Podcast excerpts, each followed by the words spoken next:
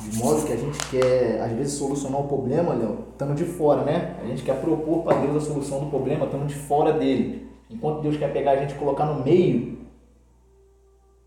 a gente ainda está na ponta querendo propor para Deus a solução do problema, sendo que a gente não está nem vendo com plenitude. Quem vê com plenitude, Léo, vai saber que a proposição dele não vai valer de nada, ele vai depender de uma revelação. Olha que interessante. Ele não vai simplesmente propor para Deus para Deus solucionar, se ele estiver no meio. Se ele estiver no meio, ele vai falar como Ezequiel, Senhor, só tu sabes. A gente não usa aquela fala, aquela fala corrente que, rapaz, só Deus mesmo, hein? Como se nunca tivesse sido ele,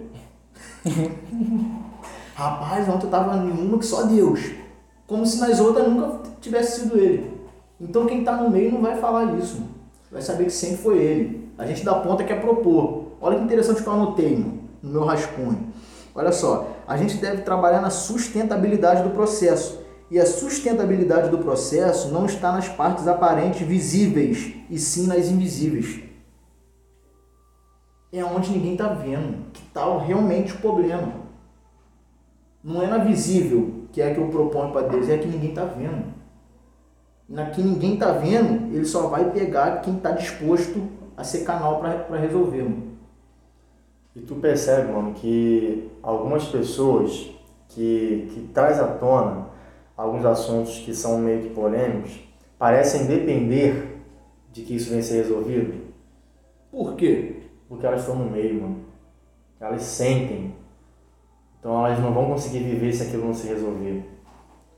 De fora, sabe o que eu faço? Senhor, toque Itaboraí, tô indo pra minha casa.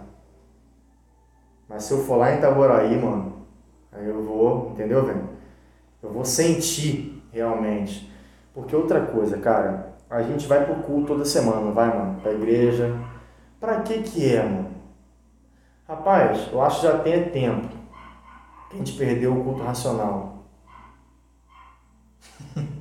Sabe por quê, mano? Eu vou pro culto lá, faço minha liturgia espiritual para Deus e vou embora, mano. Sendo que a pedagogia do culto era para quê? Para que todos se tornassem um. Por estar no mesmo lugar pelo mesmo propósito, a gente vai ser entronizado a um espírito de unidade.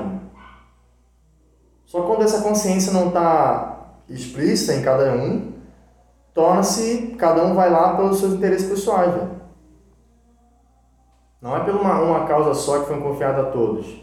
É por várias causas que foram confiadas a cada um que são as causas próprias pessoais. E isso traz morte, mano. Isso anula a natureza de Cristo, que vive pelo outro e não por, por si mesmo.